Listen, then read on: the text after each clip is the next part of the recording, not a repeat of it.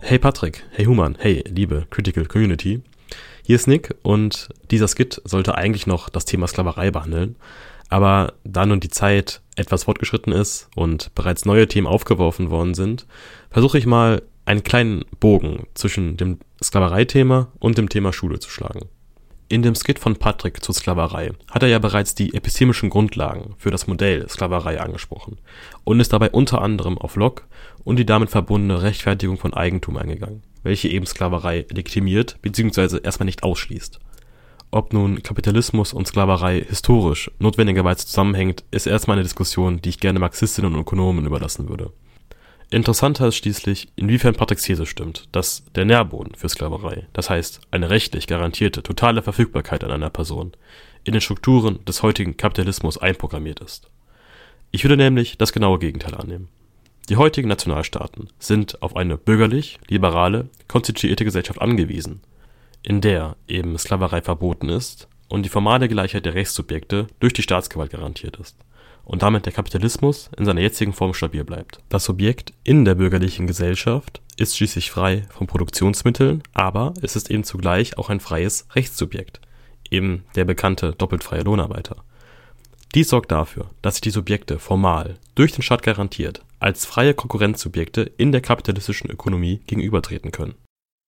Dieser Tatbestand ist genau das Gegenteil zur Sklaverei. Da kann man eben nicht Menschen als Eigentum klassifizieren.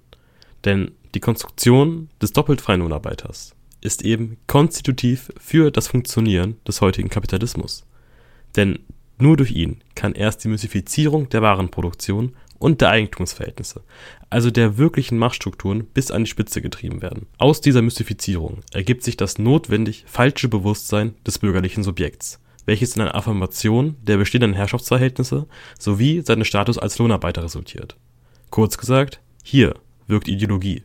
Die Lohnarbeit, eben, im Gegensatz zu Sklaverei, ist die zentrale Arbeitsform im Kapitalismus, weil sie die höchste Form der Verschleierung der Ausbeutungsverhältnisse darstellt und somit das System am ehesten stabilisiert.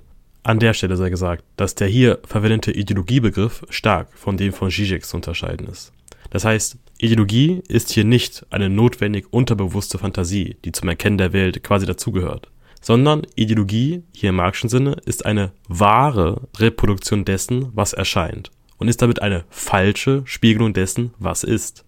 Dass ich mich als einen freien Menschen begreife, der sein Leben frei gestalten kann, ist eine wahre Reproduktion der Erscheinung der ökonomischen Verhältnisse und damit ebenfalls eine falsche Spiegelung, da in Wirklichkeit die Verhältnisse eben alles andere als frei sind. Das heißt, zusammengefasst, ist hier das ideologische Bewusstsein die Einheit der Widersprüche. Es ist wahr und falsch zugleich. Mit dieser Ideologiedefinition möchte ich nun langsam zum eigentlichen Thema überleiten und von dem Abstrakten etwas mehr zu dem Konkreten kommen. Und zwar möchte ich gucken, wo konkret bürgerliche Ideologie produziert und praktisch angewendet wird. Da passt es doch wunderbar, dass bereits das Thema Schule angesprochen wurde. Schließlich waren wir alle in der Schule. Es ist eine Stelle im Leben, die wenn man in unserer heutigen Gesellschaft lebt, jeder durchläuft und wo jeder die strukturelle Gewalt erfährt, die der Staat setzt durch die Schulpflicht.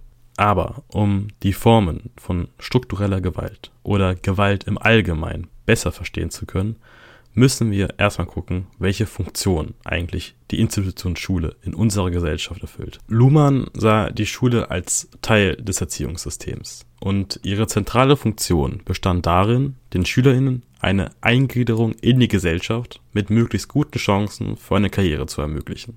Nun, das ist erstmal eine sehr triviale Funktionsdefinition. Das Besondere war dabei, dass die Schule versuchte, Herkunftsdifferenzen möglichst zu eliminieren sodass als Ergebnis von Erziehung nach den Leistungen der SchülerInnen neu selektiert werden konnte und eben Herkunftsdifferenzen keine Rolle mehr spielen. Eben eine notwendige Anpassung an die moderne, funktional differenzierte Gesellschaft, da so nämlich jeder Mensch potenziell Zugang zu jedem Funktionssystem haben sollte. Somit erkannte Luhmann, dass das Postulat der Chancengleichheit eben eine notwendige ideologische Setzung ist, um dem Prozess der Ausdifferenzierung gerecht zu werden. Die Kritik zielt nun darauf ab, dass dieses Ideal der Chancengleichheit genau der Moment der bürgerlichen Ideologie ist.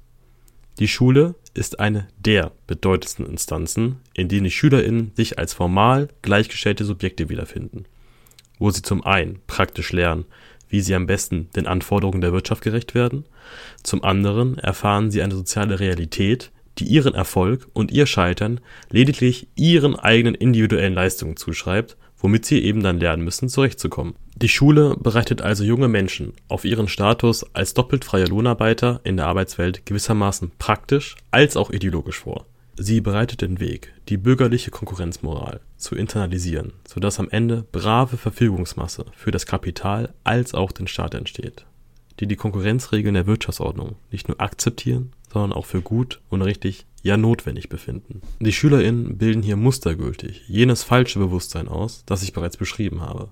Hier ist also die, wie ich finde, grundlegend ideologische Stabilisierungsfunktion der Institution Schule angesiedelt. Diese Kritik ist weder besonders neu noch unumstritten.